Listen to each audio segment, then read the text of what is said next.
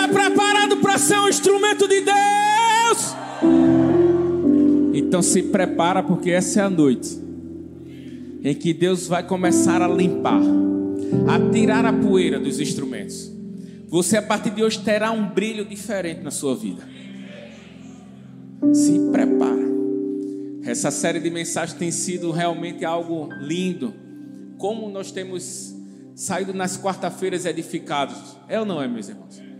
E hoje nós iremos para a segunda mensagem dessa série. E eu estou aqui pra, justamente para trazer essa palavra abençoadora para minha e para sua vida. O tema dessa mensagem é: Eu sou um instrumento. Sabe, quando nós vemos o quanto Deus espera em poder contar com cada um de nós, o quanto Deus sabe, olha para cada um de nós com aquele olhar de amor, de paixão, acreditando no que nós podemos fazer. Isso justamente nos espelhando no que Ele já fez por nós. É verdade que nós vivemos em uma sociedade onde as coisas têm ficado cada vez mais difíceis. As pessoas pensam que o tempo todo, ah, não, essa, essas lutas irão melhorar. Ei, a gente primeiro precisa entender o que a palavra do Senhor nos dá como garantia. Fim dos tempos. Fim dos tempos é fim dos tempos. Nós não podemos esquecer que o último livro da Bíblia é Apocalipse. Ou então você quer substituir por cantares. Não funciona dessa forma. Então a cada dia as coisas vão ficar mais difíceis, sim. Mas não se a gente carregar essa verdade que nós somos em Deus. Sabe, se nós descobrirmos a verdade que nós somos, fomos criados para sermos um instrumento nas mãos dele. Aí sim, nós teremos tudo o que é necessário para fazer a diferença nos dias difíceis. Fazer a diferença em meio ao caos, ao caos que existe lá fora. Sabe, quando Deus olha para mim, para você, é justamente dessa forma. Precisando que eu e você se espelhe nele para levar uma palavra para aqueles que necessitam, para estender a mão para aqueles que estão caindo, para ser justamente como um corrimão de apoio para algumas pessoas que estão à nossa volta na caminhada e que precisam, precisam de ajuda. Afinal, se tem uma, uma coisa que Deus ensinou muito, de forma muito perfeita a todos nós, é que nós somos um só corpo. E que o corpo tem vários tipos de membros, um dedo, um braço, uma perna. O cabeça é ele. Mas sabe o fato que nós entendermos que somos um só corpo, aí sim, nós iremos compreender que precisaremos um do outro.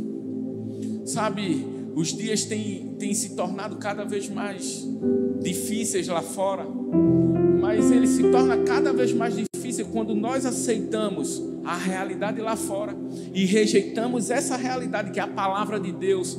Sabe, nós somos cidadãos terrestres de passagem pela terra. Então não tem para que a gente ficar preocupado com os dias difíceis daqui, a não ser que a gente permita que esses dias difíceis atrapalhem o dia da eternidade que nós estaremos com Ele. Sabe, quando nós entendemos dessa forma, aí sim, as lições que, que nós iremos compartilhar nessa noite é algo que vai nos aprimorar ainda mais em ser um instrumento de Deus. Tem uma, uma, uma, frase que é bem conhecida, inclusive aqui na igreja a gente ama dizer isso. Quem não vive para servir, não serve para viver.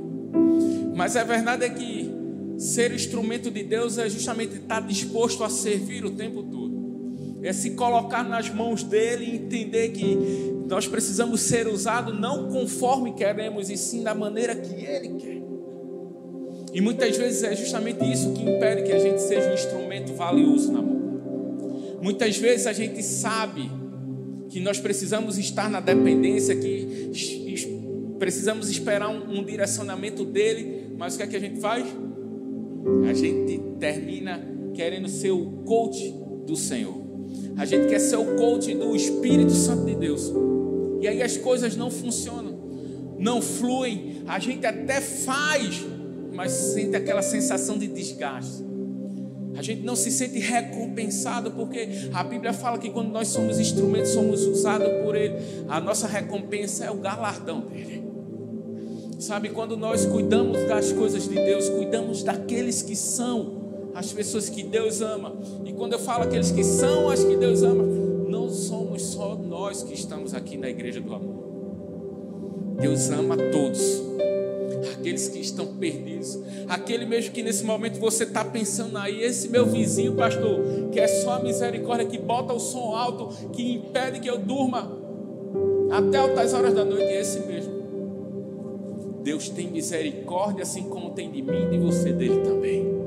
Sabe, nós precisamos entender que há uma carência no mundo para que nós espalhe esse amor. Quando nós entendemos a importância de ser instrumento, é justamente nessa questão de a gente ser usado por Ele como uma luva. Que quando Deus coloca a mão, ela funciona, tem todas as habilidades necessárias, mas quando Deus tirar a mão, ela tem que ficar lá, na estante, empoeirada, sem nenhum valor. Sabe, nós precisamos entender que se a gente quer esperar grandes projetos, ou que alguém peça para que a gente faça algo. Ei, na maioria das vezes isso não vai acontecer. Na maioria das vezes você não vai ouvir um grito de socorro. Na maioria das vezes você pode ouvir apenas um sussurro. Maioria das vezes você pode ouvir apenas um choro. Na maioria das vezes você vai ver só apenas lágrimas sendo derramadas. Mas é justamente nessa hora que você precisa ser proativo e entrar em ação, sendo um vaso nas mãos do oleiro. Sabe, sendo guiado pelo Espírito Santo para levar aquele remédio, o remédio que só existe nele, a cura que só existe nele, mas que quando nós estivermos conectados com ele, ele aí sim, ele vai fazer com que as pessoas se aproximem de nós. E no momento certo a gente vai dar uma palavra, vai dar um abraço, vai dizer as verdades que Deus fala a respeito dela.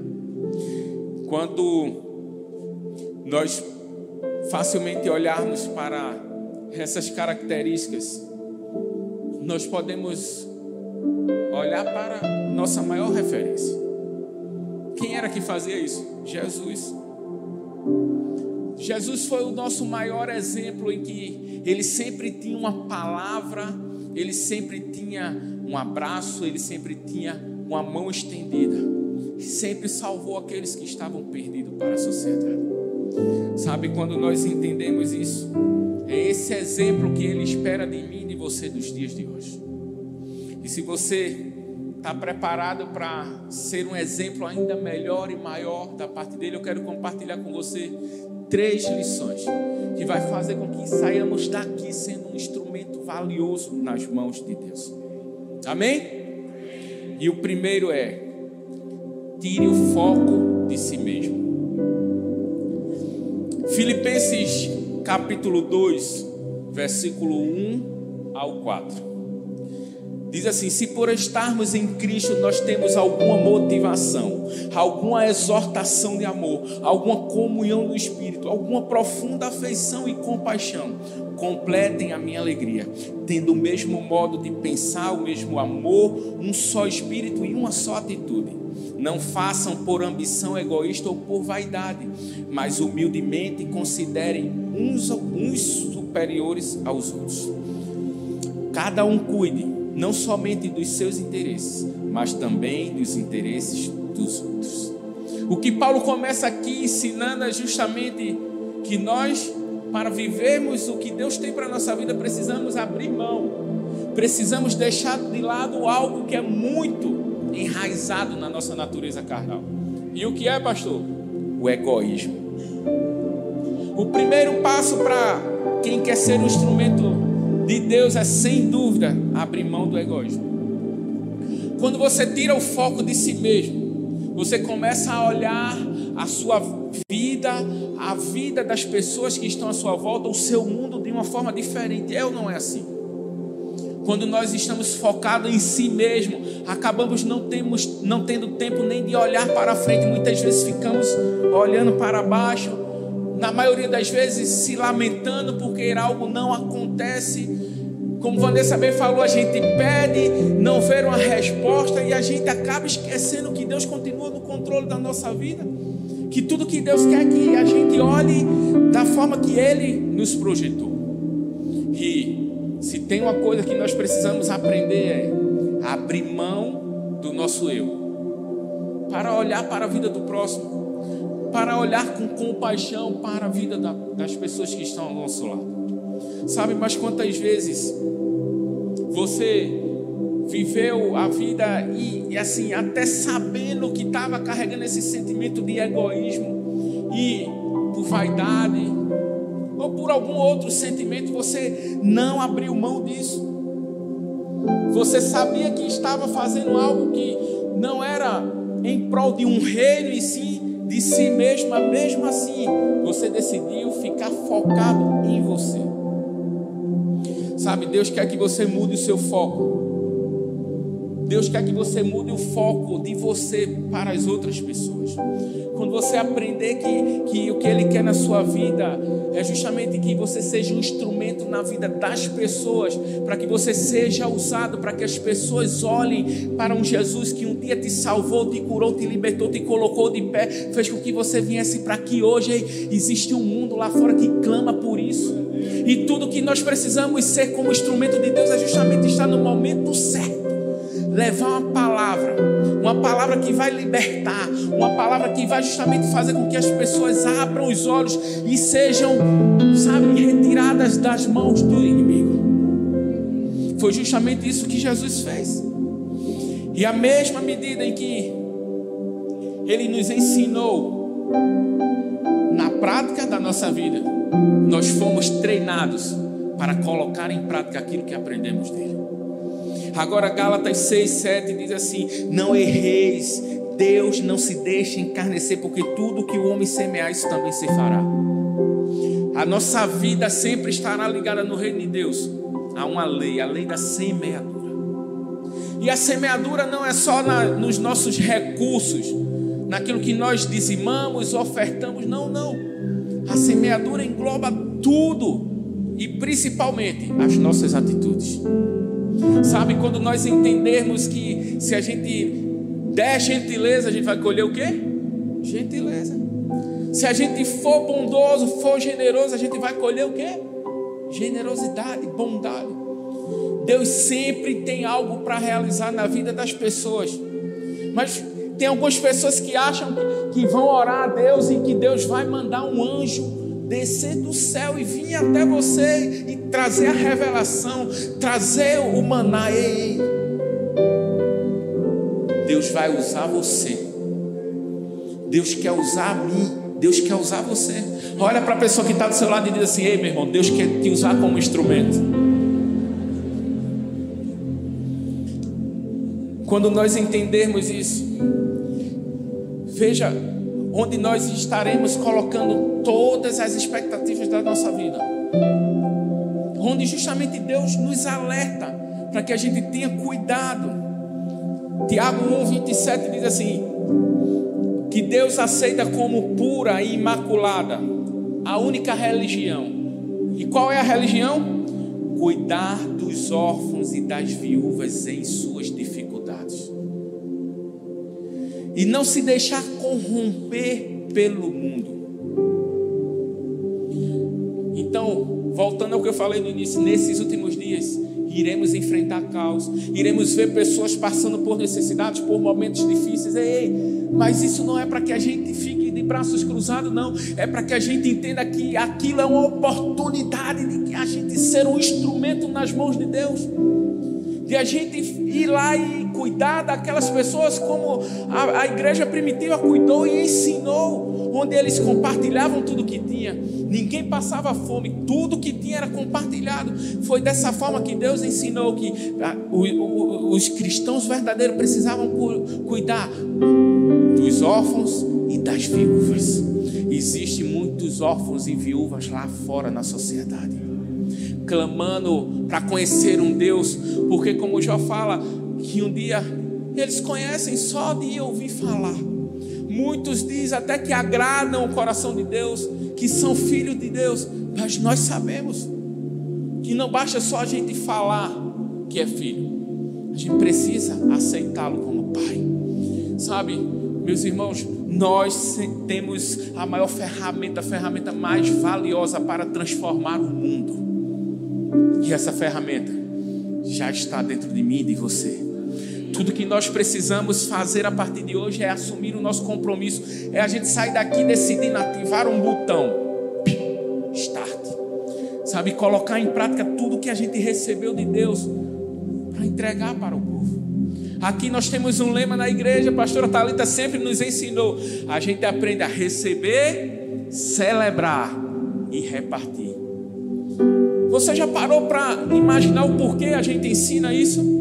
Isso não é um, um clichê, um jargão, não.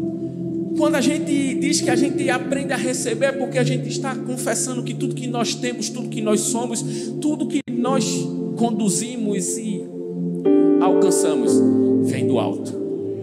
Quando nós celebramos, nós estamos ensinando que nós devemos dar graças a Deus por receber tanta graça dele, somos, somos agraciados por ele, e aí celebramos. Mas quando nós repartimos, olha para a pessoa que está do seu lado e diz assim para ela: aí é onde começa o Evangelho. Tudo que Deus fez foi justamente para que a gente entenda dessa forma. Por isso que Jesus disse que é melhor dar do que receber. E o tempo todo o que ele tinha, ele dava. O que ele poderia ter, ele abria mão. Em prol de quê? Das pessoas daquelas pessoas que eram necessitadas naquela geração. Sabe, nós precisamos entender. Você foi chamado, meu irmão, para ser um desses instrumentos. Sabe, quando nós somos usados por Deus em alguma determinada situação, tenho certeza que todo mundo aqui já passou por essa experiência, mas é algo tão prazeroso ou não é? Sabe, é um prazer imenso, a gente não consegue mensurar nem colocar nenhuma palavra de gratidão. A gente só tem aquele sentimento de obrigado, Jesus, porque o Senhor, apesar de mim, me usou para abençoar outra pessoa. Sabe, é justamente dessa forma que Deus espera de mim e de você. Agora, para isso, a gente precisa permitir que o Espírito Santo nos mostre as necessidades, os momentos propícios para que a gente seja usado como instrumento. Sabe, certa vez eu li uma frase que diz assim: Um homem é chamado de egoísta não por almejar o seu próprio bem, mas por negligenciar o bem do seu próximo. Forte, profundo. Mas é a realidade da nossa natureza carnal, sempre vai nos impulsionar para tomar atitude dessa forma. Conta-se a história que certa vez um homem, passando por necessidades, decidiu sair pela rua para procurar emprego. E aí ele passou o dia todo andando, andando e não conseguiu, até que ele parou na frente de um supermercado. Ficou sentado e quando ele levantou os olhos, ele observou que tinha um homem lá, bem vestido. Então ele pensou: esse deve ser o dono do supermercado. Então chegou até aquele homem e disse: Senhor, Passei o dia todo andando, passei o não consegui. O Senhor poderia me arrumar alguma coisa para que eu viesse a comer, que eu estou com muita fome.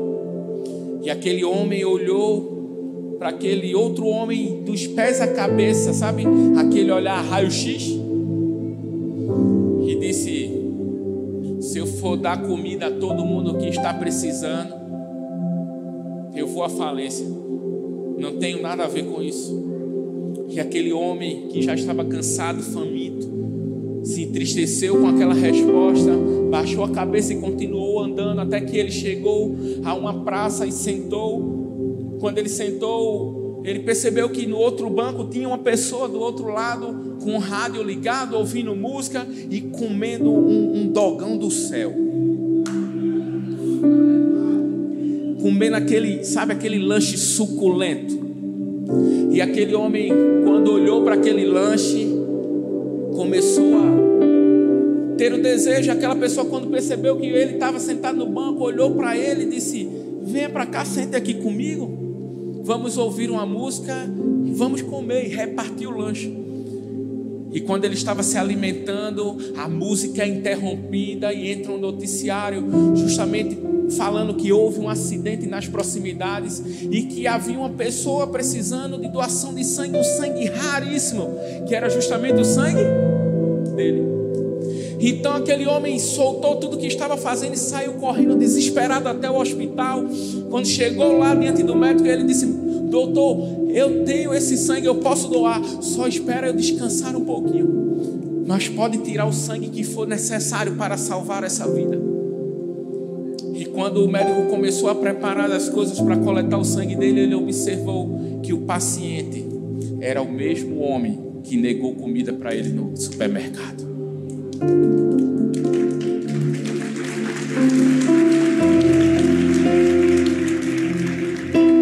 Então, você acha que ele fez o que? Que ele disse: Não vou mais doar o sangue. Não, não. Ele doou. E ao mesmo tempo ele olhou e disse: vale a pena a gente reter tudo que tem, porque a gente não sabe nem se teremos tempo suficiente para desfrutar daquilo que nós temos. Sabe, meu irmão, abra mão do que você tem. Sabe, se for para abençoar uma pessoa, sabe, se fosse o pastor Felipe pregando, ele ia dizer logo assim: Ei, toca na pessoa do seu lado e diz assim: Vai pagar meu lanche hoje. Ele gosta de comer, gente. Não é bullying, não. Mas não é verdade? Nós precisamos abrir mão. Mas qual foi a última vez que você teve esse ato de generosidade, de empatia, que você se importou em fazer algo por alguém que está do seu lado? Sabe, é dessa forma que Deus espera que a gente seja instrumento dele.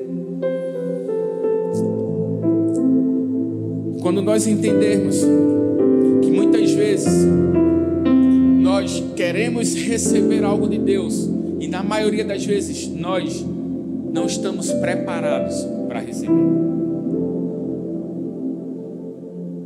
Infelizmente nós somos uma geração em que a gente quer receber muito de Deus e se esquece de perguntar se nós estamos preparados para receber.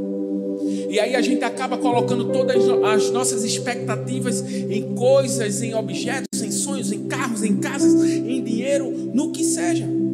Mas sabe o que, é que acontece na maioria das vezes? Quando nós recebemos, queremos tomar a força e não esperar de Deus. Na maioria das vezes é dessa forma. As pessoas querem tomar a força e se esquecem do que aconteceu com o filho pródigo. Ele tentou, ele tinha, ele poderia, poderia, mas ele não estava preparado. E por ele não estar preparado, o que foi que aconteceu? Perdeu tudo. A gente precisa entender que na maioria das vezes é melhor a gente ver Deus usando a gente com as mãos vazias do que com as mãos cheias. Muitas vezes a gente quer ter as mãos cheias e esquece que com as mãos cheias nós não vamos ser usados com Deus, mas não tem sensação melhor, não tem coisa melhor do que você ver suas mãos vazias sendo usadas pela presença de Deus. Sabe, é justamente onde nós nos colocamos como instrumento e somos instrumento para operar milagres. A importância de tudo isso está justamente quando nós não negligenciamos o que a palavra do Senhor diz. Que a gente precisa se importar assim um com o outro. Sabe, isso é muito sério, gente, porque muitas vezes a gente quer crescer, a gente quer expandir, mas a gente não está preparado. Muitas vezes a gente espera tanto. A gente, quantas vezes você já não chegou e disse, ah, eu quero ser um instrumento, eu quero ser um vaso usado. Mas será que você deixou Deus quebrar o vaso para ele começar a reconstrução?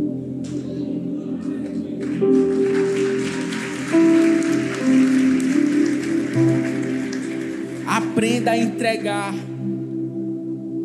Quem não entrega não ama. Quem não ama não vive o reino. E quem não vive o reino não pode ser um instrumento. É simples assim.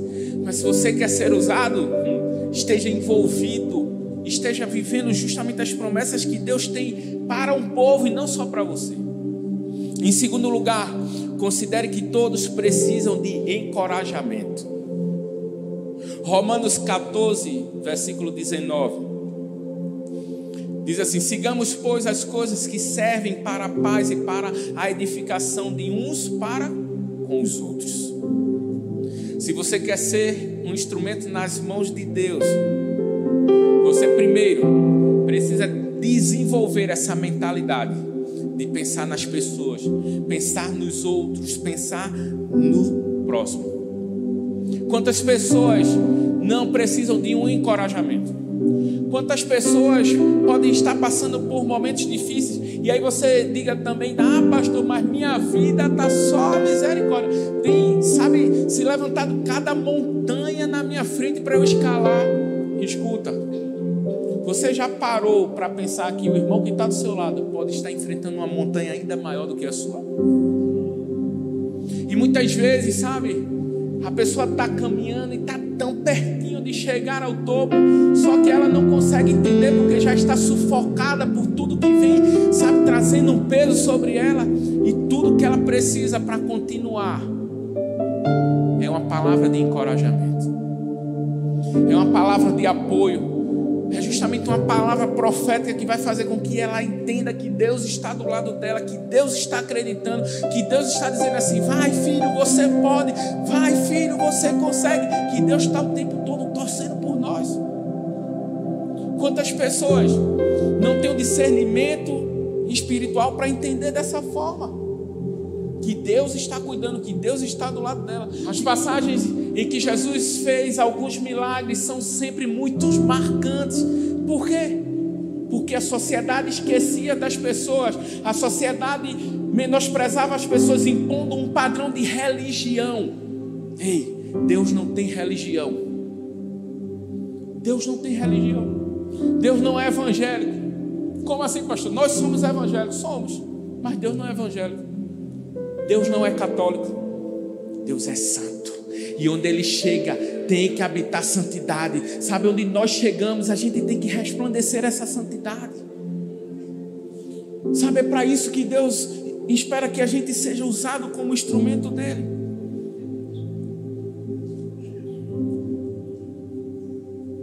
Se a gente tiver, sabe, o discernimento, a sabedoria para pedir, sabe, ajuda a Jesus, ao Espírito Santo em todas essas situações que, que aparecem, que surgem na nossa frente, com certeza. A gente vai olhar para as outras pessoas com outros olhares. Porque se tem uma coisa que a gente precisa refletir aqui, todos nós, todos nós, em algum momento, já caímos nesse erro. Sim ou não? Todos nós já caímos nesse erro, nessa armadilha de julgar, de julgar os outros. Mas então, como então a gente pode se libertar desse julgamento? Fazendo isso, se colocando no, lugar do próximo. Muitas vezes a gente cai nesse julgamento de forma muito comum, corriqueira. Vou dar um exemplo aqui. Você pode conhecer alguém, um vizinho, alguém, por exemplo, uma mãe, que sempre leva o filho para a escola e toda vez, todos os dias, o filho chega atrasado. E aí você fica olhando e dizendo: rapaz, que mãe irresponsável. O menino só chega atrasado na, na aula. Ou então você diz assim: que mãe preguiçosa, ela acorda tarde. Ou então, que mãe desorganizada. Mas você já parou para observar qual é o estilo de vida daquela pessoa? O porquê isso ocorre na vida dela? Sabe, muitas vezes a gente não sabe o que acontece e acaba criando uma história diferente segundo o nosso olhar, segundo o nosso entendimento, e aí a história da pessoa começa a ficar pior, porque a gente já criou outra história segundo o que a gente acha. Sabe aquela história do telefone sem fio? A gente contou uma história aqui e aí manda aí repassando quando chega lá na ponta, está totalmente distorcida. É justamente isso que o julgamento faz. Sabe? A gente precisa entender que a gente está aqui para fazer justamente o oposto. Fazer a diferença ao invés de julgar. E fazer a diferença ao invés de julgar é justamente amar. É disso que as pessoas precisam. As pessoas são rápidas para julgar os outros, mas são lentas para se corrigir. É ou não é? Então, concluindo, você quer ser um instrumento de Deus? Tire o foco de si mesmo. Considere que todos precisam de encorajamento e livre-se das atitudes julgadoras. Queria te convidar a ficar de pé no seu lugar.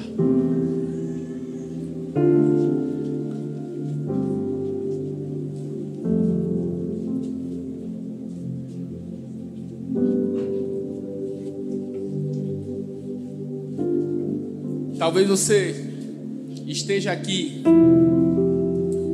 sabe, e você até sabe que isso aqui realmente não pertence a você, mas por situações, por falta de sabedoria, você deixou isso acontecer na sua vida e as coisas começaram a te dominar, empurrar, te impulsionar para ter atitudes como essa. precisamos entender, gente, nós estamos vivendo nessa vida terrena é passageiro, nada é por acaso. Nós somos testados. Sabe, a gente precisa entender que existe sim um Deus que cuida de tudo, que está no controle de tudo, como ele mesmo fala. Que ele também está sempre pronto para enxugar na nossa lágrima. Para fazer com que o nosso choro acabe. Mas isso só é possível quando a gente reconhece quem nós somos e quem Ele é. Sabe, não adianta a gente reconhecer só quem a gente é, sem reconhecer quem Ele é. Não adianta, não adianta só a gente reconhecer quem Ele é e a gente não reconhecer quem nós somos. Para que as coisas funcionem e fluam na nossa vida, a gente precisa viver nessa junção entre o céu e a terra, entre o pai e os filhos. Nós vamos entoar essa canção, enquanto nós entoamos, eu quero que você faça desse momento, sabe, um momento de reflexão. Reflexão do seu coração, da sua alma, sabe, falando para Deus, sendo sincero para Ele. Eu sei que você chegou aqui dizendo assim: Ah, Deus, eu carrego tanto esse desejo no meu coração de ser um instrumento, de ser usado pelo Senhor mas algumas coisas te impediram de viver isso. Hoje é o dia em que Deus vai alinhar a sua visão com a visão dele do alto. Hoje é o dia em que Deus vai realmente pegar aquele vaso que estava rachado, quebrado, vai jogar no chão, quebrar, mas aí, não para você ficar em pedaços, para ele começar um processo de reconstrução da sua vida.